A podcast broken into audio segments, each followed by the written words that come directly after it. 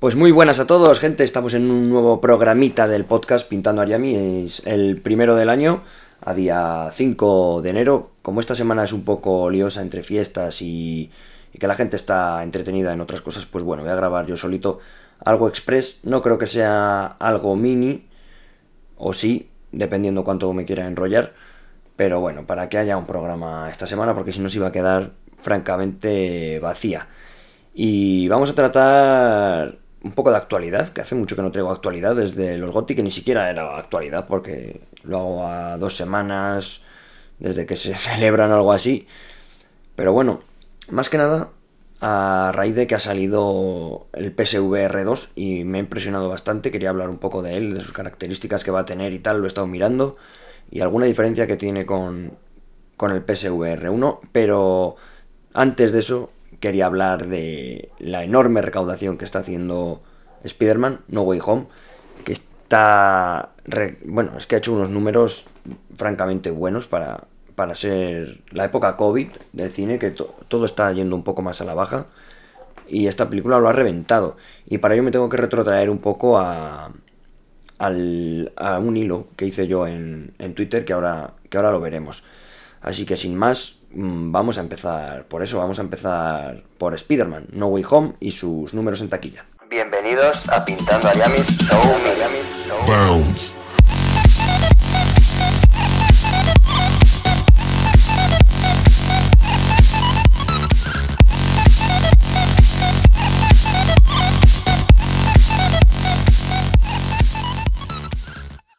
Bien, pues básicamente antes de nada, decir que esta peli de, Marvel, Sony, cedida a Marvel, Spider-Man No Way Home, rompe uno de los récords, digamos, que es la recaudación en su fecha de estreno. No ha llegado a un récord histórico, pero se ha quedado la tercera en el estreno, digamos, anticipado, en, esta, este preestreno para influencers y medios y gente que consigue esas entradas, porque son muy importantes. Es la. Se queda en el puesto 3, la tercera, mundialmente, por detrás de Star Wars El Despertar de la Fuerza, que es la primera de la nueva trilogía protagonizada por Rey, y por detrás de. de. Ah, de Vengadores, Endgame, que también es de, de la franquicia Marvel. Que estas hicieron unos números realmente acojonantes. Pero bueno, la tercera no está mal. Y también se queda la tercera empatada con, con otra de Star Wars que es de. ¿Cómo se dice en castellano? El despertar. No, el despertar de la fuerza es la que he dicho. El ascenso de Skywalker, perdón, que fue en, 2019. Se queda ahí empatada en, en, sus 12 primeros días, digamos, en las dos primeras semanas, se queda en tercer puesto con ella porque las películas que más han recaudado en esos días han sido el eh, Marvel Avengers Infinity War y Marvel Avengers Endgame, que Endgame está en todas las. va a estar continuamente haciendo las, el récord de, recaudación, porque es la película más taquillera de la historia, es así, es un hecho. Entonces nadie va a superar, pero ahora vamos a hablar un poquito de este Spider-Man. Siendo, como he dicho, tercera en su fecha de preestreno en recaudar más dinero en la historia y tercera empatada con esta de Star Wars de 2019, el, ascenso de Skywalker, en sus dos primeras semanas. Así que comenzamos. Como dije, voy a ir a, un hilo de Twitter que yo mismo recopilé. Bueno, antes de decir que la de Endgame lo hizo en tan solo 5 días, es decir, algo súper súper rápido, solo en 5 días ya superó la barrera de los mil millones. Y eh, Infinity War lo hizo en, en 11 días. Después, esta, Spider-Man No Way Home lo ha conseguido hacer en, 12 días, por eso hablamos de las dos primeras semanas de, recaudación, que además son los datos que yo he podido recabar. Spider-Man No Way Home, la recaudación total a día de hoy, lo que he podido encontrar son 1.160 millones, es decir, ha superado a su antecesora, que es Spider-Man Far From Home, que tenía 1.130. Ahora veremos, ¿vale? Si lo comparamos con otras películas de, de Spider-Man, no del MCU, ya nos metemos solo con Spider-Man Mm, el presupuesto de esta peli era de 200 millones, que iguala, con, siendo la más cara, Spider-Man 2 de Sam Raimi, que es la más aclamada por la crítica además. Supera a sus antecesores de, este ya nuevo universo Marvel, de, protagonizado por Tom Holland, que son 175 millones y 160 millones con Homecoming y Far From Home de, del presupuesto más alto aparte de, de No Way Home. Bueno, No Way Home, Far From Home, Homecoming, todo esto vamos a repetirlo demasiadas veces, así que madre mía, va a ser un poco redundante, pero bueno, eso y la palabra Spider-Man va a ser lo que hay. Seguimos con un poco mirando presupuestos de otras. los presupuestos más altos de las pelis de Spider-Man lo tenían de Amazing Spider-Man y de Amazing Spider-Man 2 y Spider-Man 3, con 230 millones las de Andrew Garfield y 250 esta, de, esta tercera parte de Sam Raimi. Mm, contrario a lo que pueda pensar mucha gente, porque la de Spider-Man 3 es bastante odiada y repudiada, luego veremos que recaudó más que Spider-Man 2, que, fue, que es la película mm, mejor valorada de la trilogía de Raimi. Algo que a mí yo cuando lo busqué me llamó bastante la atención. Seguimos hablando de ahora ya de las recaudaciones respecto a sus inversiones. Las pelis que superan el presupuesto de, de Spider-Man No Way Home, que ya hemos dicho que son las de Amazing Spider-Man y Spider-Man 3, recaudaron 758 millones y 709 las de Andrew Garfield. La primera 758 y la segunda peor valorada y con peor taquilla 709 millones. Es una cifra bastante alta, pero que hemos visto que esta nueva se la ha comido ya con patatas. Incluso Homecoming ya superó las cifras de, de las pelis de Andrew Garfield. Si seguimos, Spider-Man 1 y 3 tienen ambas más de 800 millones y como dije antes, la 2, que es curioso, tiene menos de 800. Pero cuando digo menos es muy poquito menos, ¿vale? 789 millones concretamente. Sigue siendo una cifra bastante alta y superando a las que vendrían después de, de Andrew Garfield. Concretamente, la, la de Spider-Man 3 tiene 894 millones, es decir, supera los 800, pero holgadamente casi llegando a los 900 millones, superando a la primera de Tom Holland, eh, que es Homecoming, con 880 millones. Ya después, cuando vino Far From Home, que superó los... no sé cuándo superó los mil millones, en cuánto tiempo, porque no lo he conseguido encontrar, pero sí superó la barrera de los mil, que pocas pelis de, del MCU lo habían logrado, ¿no? Pues una era Pantera Negra y las pelis de, Vengadores. Iron Man 3 también lo superó, por ejemplo. Hablo así un poco de, de memoria. Pero bueno, que Far From Home hizo 1132. Una cifra que para Spider-Man parecía ya muy alta y parecía que iba a ser imbatible porque había cosechado unas críticas un poquito peores que Homecoming y mm, pues podíamos presuponer que quizás en taquilla la siguiente iba, iba a recaudar menos, pero nada, nada más lejos de la realidad, el marketing y el, y que, ¿por qué no?, el buen hacer del el Spider-Man del MCU en otras películas que no son de Spider-Man, pues han, en mi opinión, ha hecho que, que crezca mínimo el interés por, por ir a ver la nueva al cine, junto a los rumores que se venían cosechando desde casi que terminó la anterior, con ese cliffhanger que nos dejaban con, con el descubrimiento de, de Peter Parker, como, como Spider-Man en, su, en su universo.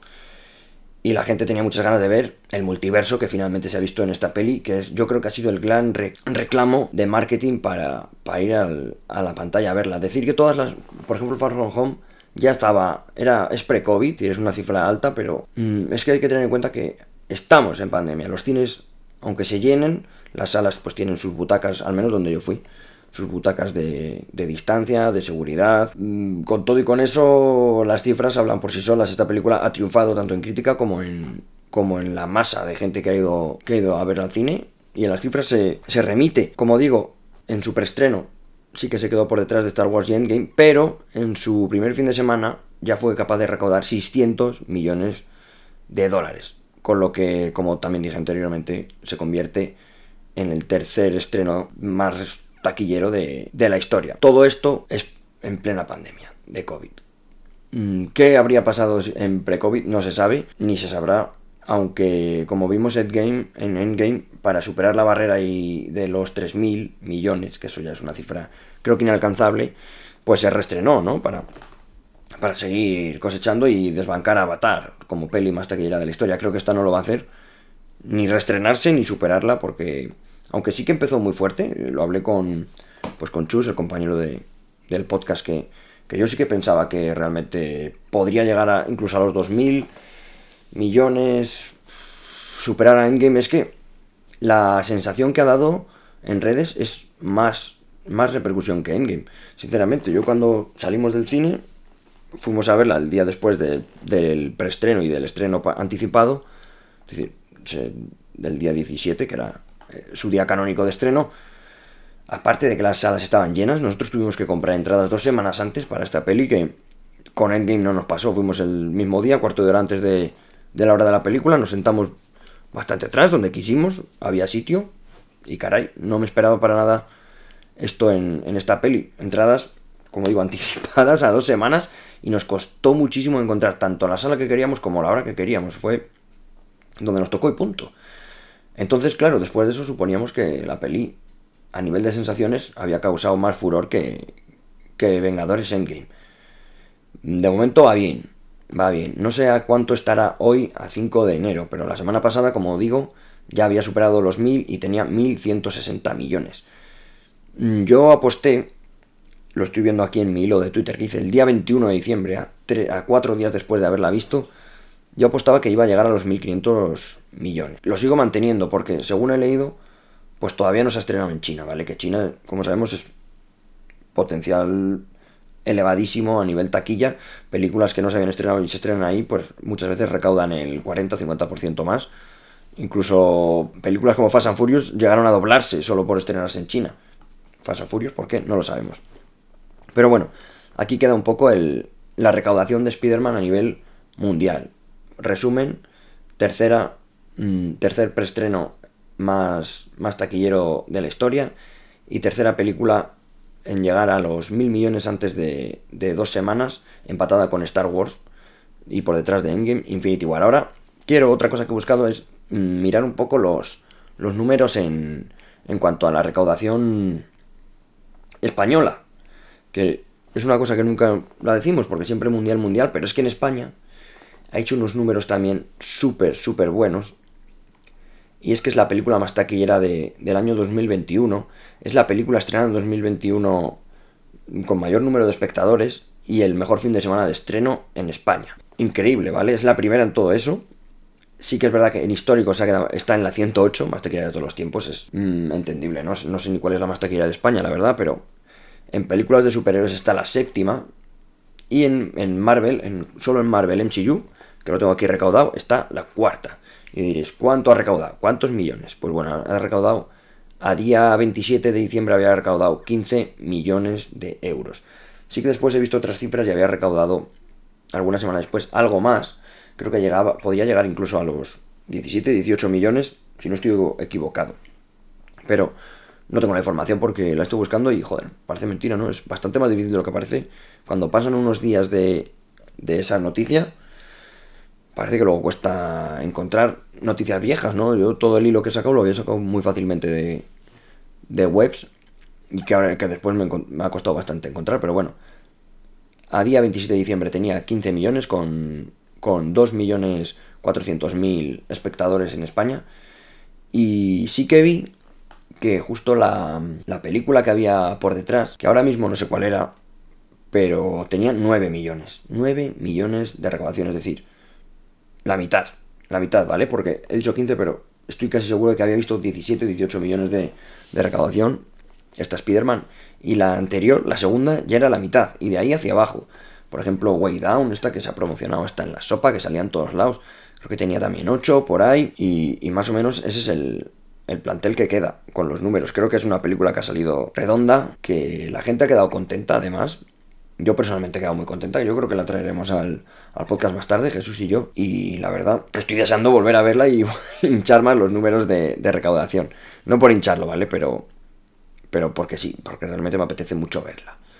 Así que nada, aquí queda todo este, este recorrido por los numeritos de Spider-Man que me apetecía traer al podcast porque, la verdad, como me gusta tanto la peli, me ha gustado mucho, quería ponerla en, en valor. Así que nada, sin más, creo que vamos a pasar a ver ahora el, el PSVR 2, sus características, qué, qué, nos puede traer y, oye, qué juegos nos gustaría ver o a mí que me vengan rápidamente a la cabeza.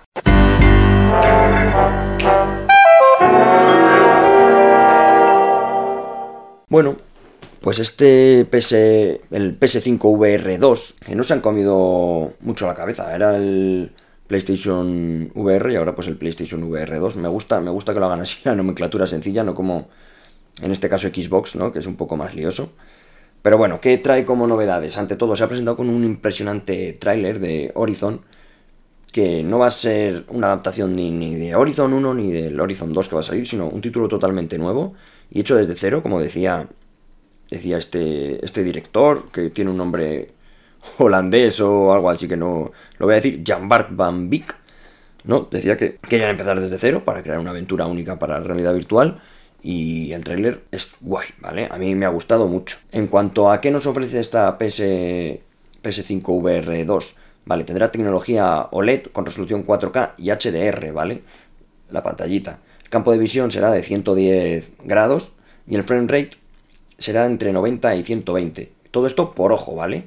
Es decir, en cada ojo 90 FPS como mínimo o puede que, 120. Mm, una barbaridad teniendo en cuenta que la VR de PlayStation 4 creo que eran 60, 60 por cada ojo. Aparte, otra de las cosas que tiene es la renderización foveada, que yo no sabía lo que era, la verdad, pero es la tecnología del campo de realidad virtual que permite procesar texturas y gráficos de una forma más ágil y óptima. ¿Lo acabo de leer? Sí. En esta ocasión, respecto a las cámaras, vendrán integradas en el casco. Una gran ventaja porque antes tenías que... Caramba, tenías que... ¿Cómo se dice? que tener la, la, PS, la PS4 cámara, igual que yo tengo, por ejemplo, la PS5 cámara, tienes que tenerla para, para hacer las cosas. Esta vez no, ya las cámaras van a venir, van a venir integradas. Después, ay, perdón, más cosas, los cables. Un uno de los grandes problemas de, de, de las VR, de PS4, eran los cables. Era un maldito coñazo montarlo todo, tenía muchísimos cables, yo se lo vi a un chico Tenía como el HDMI, el USB, el de los auriculares y el de la cámara. Es decir, era una auténtica barbaridad. Esto se ha solucionado en bastante medida con las VR de PS5, que mucha gente pensaba que, iban a ser totalmente inalámbricas. Creo que habría sido un avance genial, aunque todavía no se lo pueden permitir y irá conectada con un USB tipo C. Es decir, bastante sencillo. Más cosas. Las funciones inmersivas. Una de las cosas que va a tener este, este, este casco y los mandos, además de, del seguimiento ocular, es decir, cuando tú mires con, con los ojos, sin que haga falta mover la cabeza, la cámara se puede mover, incluso tu personaje podrá reaccionar a tus ojos, esto es la hostia. Luego aparte tendrá el audio 3D implementado, super guay, tendrá tecnología áptica de los mandos, lo que he dicho, pues todo el tema de, del, como el DualSense, las vibraciones mmm, por la palma de la mano, eh, más detalladas, como una vibración HD, digamos. Aparte de que supongo que los pocos botones que tenga o el botón que tenga quizás sean, ¿cómo decirlo? ¿Adaptativos? ¿Puede ser? No sabemos. Esperemos que sí. Y poco más. Esto es lo que nos va a ofrecer las PSVR, PSVR 2 o PS5 VR 2. Mm, se desconoce también qué, qué, precio tendrá. Si no me equivoco, mm, creo que las de las de PS4 salieron costando unos 400 pavos, que era un precio, a mí personalmente me parece muy caro. Pero bueno, es que por, por 400 euros te compras, por algo más barato te compras las... tienes que tener un PC, claro, pero las Oculus Quest 2, que son mucho más potentes. A ver por qué salen por esta. Yo apuesto que saldrá por exactamente lo mismo, por unos 400 euros. Lo que hace que, que usarlas sea algo bastante caro, teniendo que gastarte 500 en la PS5, más los 400 de las, de las VR. Mm, será interesante también ver a qué podemos a qué podemos jugar. De momento está este Horizon VR, Call of the Mountain, que tiene una pinta espectacular. A ver, yo suelo, imaginarme ya como en el tráiler que sale el cuello largo.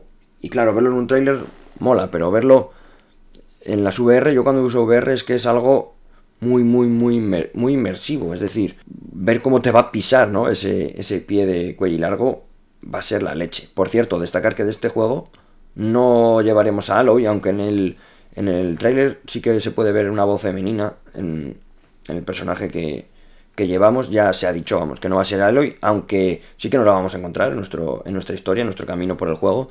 Y, y, a, otras, a otras caras conocidas de, del primer título y quién sabe del segundo, porque cuando se haga el segundo ya ha salido. También. Mm, otra cosa que desconocemos es la fecha no sabemos mm, nada. Ni ninguna pista, ni, ni Fall, cuando dicen Fall o 2022 tal, eh, Holidays, nada.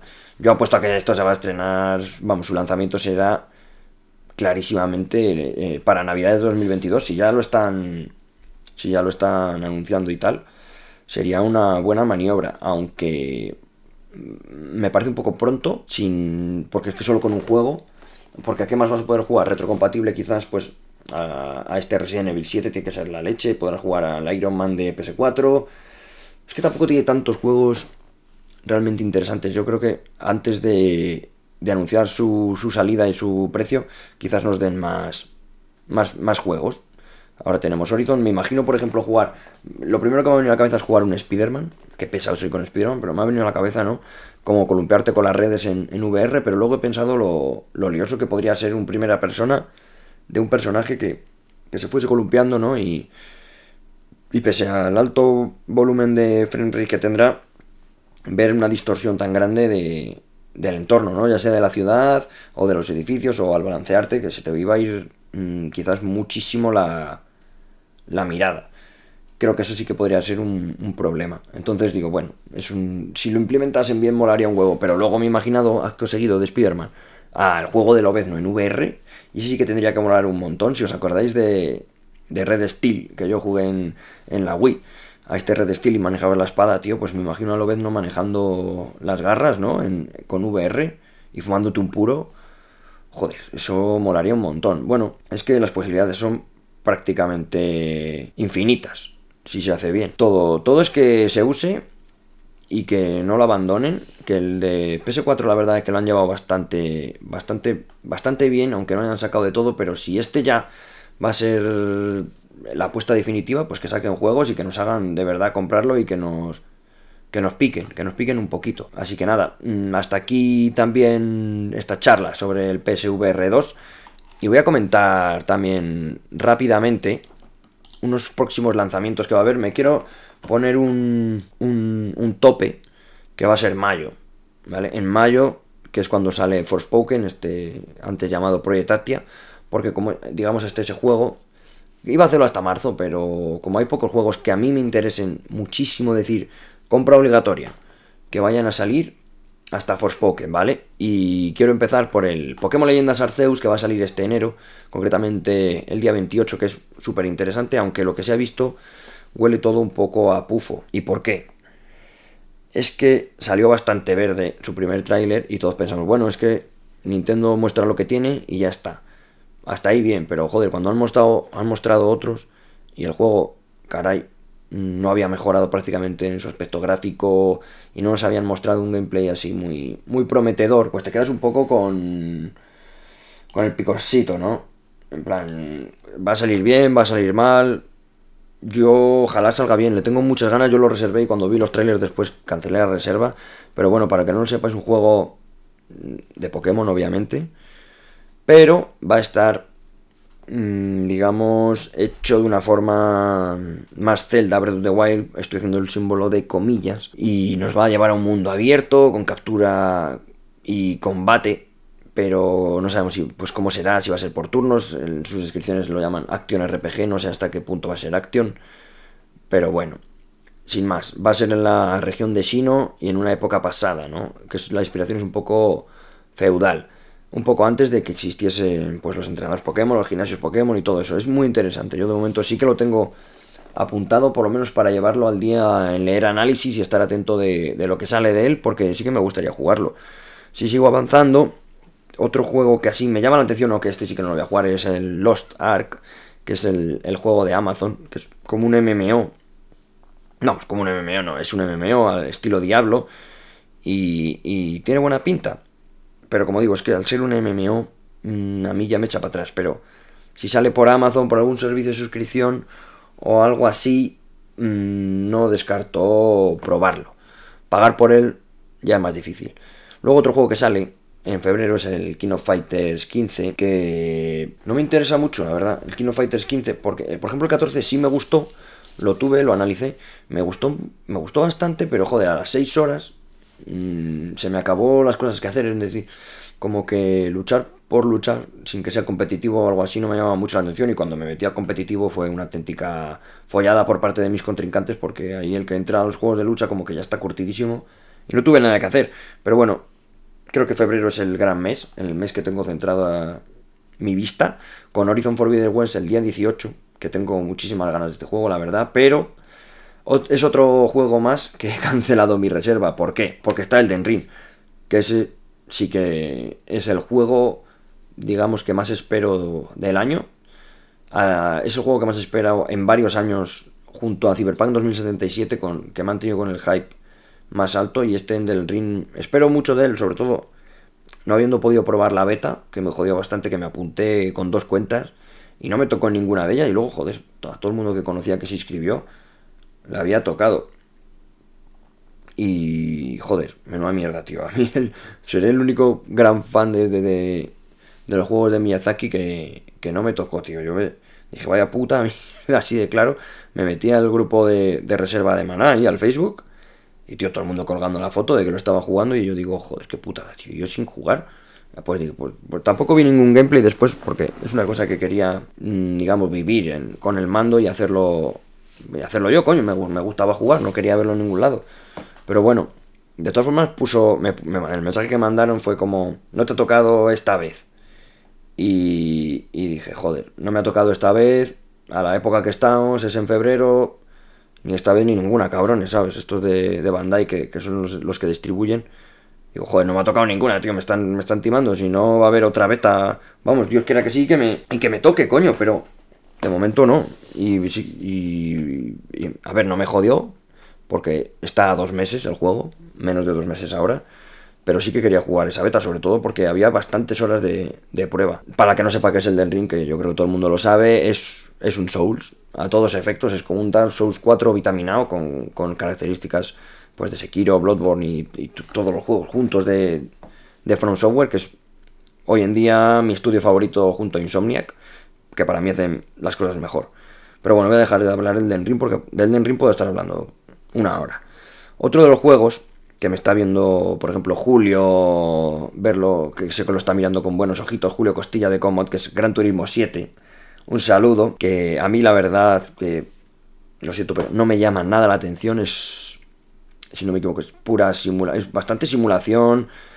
Este, bueno, aparte que nunca he jugado a Gran Turismo, como digo siempre en, los programas anteriores, he jugado de conducción a lo, al Burnout, a los Need for Speed y ahora, pues con los Forza Horizon, con Forza Horizon 4 y 5, que sí que sí que son la leche. Pero son más arcade. A mí esto tan de simulación quizá no me, no me convenza. Pero bueno, creo que va a ser un juegazo, ¿eh? Aún así.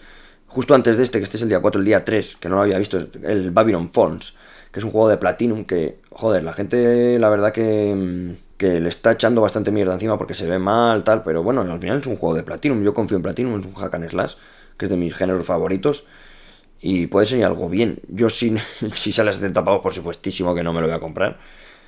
Pero me gustaría probarlo, la verdad. Luego, a ver, estoy viendo más juegos, juegos que no me interesan. Por ejemplo, este Tunic, el juego del zorro, que sí que mola y es un juego que la gente le sigue bastante la pista de cerca. A mucha gente le gusta, le gusta mucho. Ha salido alguna demo, alguna beta.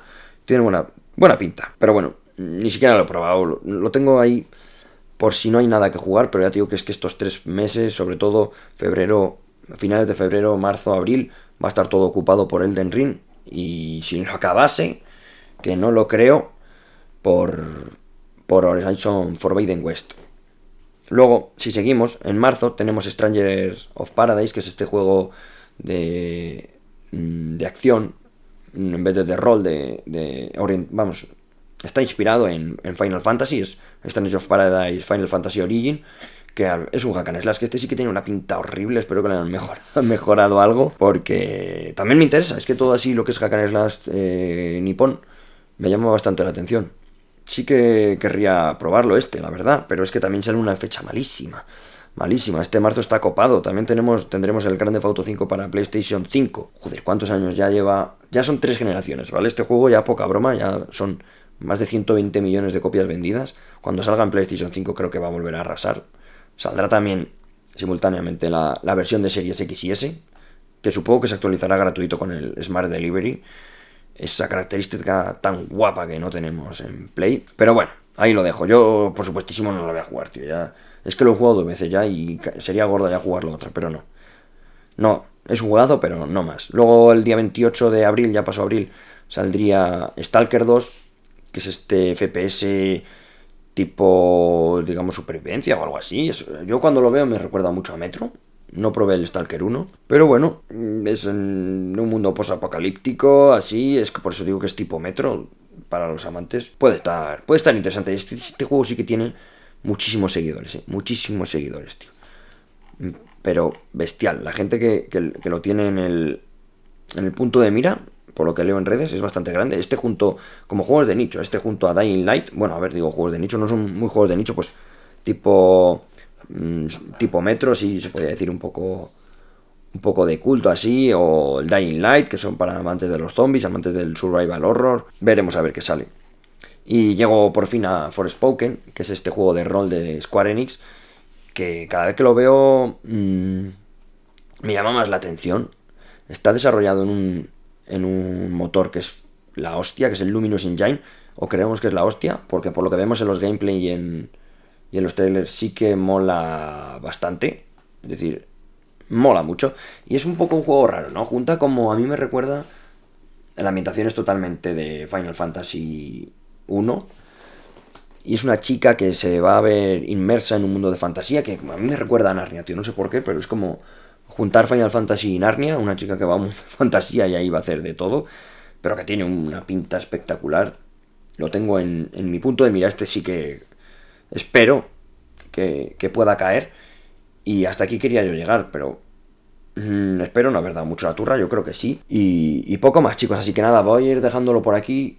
Y así hay un programita un poco corto, un poco pequeño, un poco mm, de cosas así, pues un poco más resumido para esta semana de Reyes, que sí me iba a quedar un poco vacía. Eh, dejo por aquí mis redes sociales, como sabéis, son. Ahora, vale, es que antes era. Antes no había redes sociales de Pintando Ariamis, pero tenemos Pintando Ariamis en Twitter, como Pintando Ariamis, Pintando Ariamis en Instagram, también como Pintando Ariamis. En Facebook no hay página, sino que me tenéis que seguir a mí personalmente, que soy Alejandro Soto. Y chicos, recordad, mm, si estáis en Twitch, pues seguir y suscribir sí que sirve, pero realmente me da igual. Lo que más me sirve es compartir. Y por supuesto, si estás en. Si estáis en. En Evox, ahí sí que por favor darle a like. Si queréis comentar lo que sea y suscribiros, ahí sí que sí que se nota más.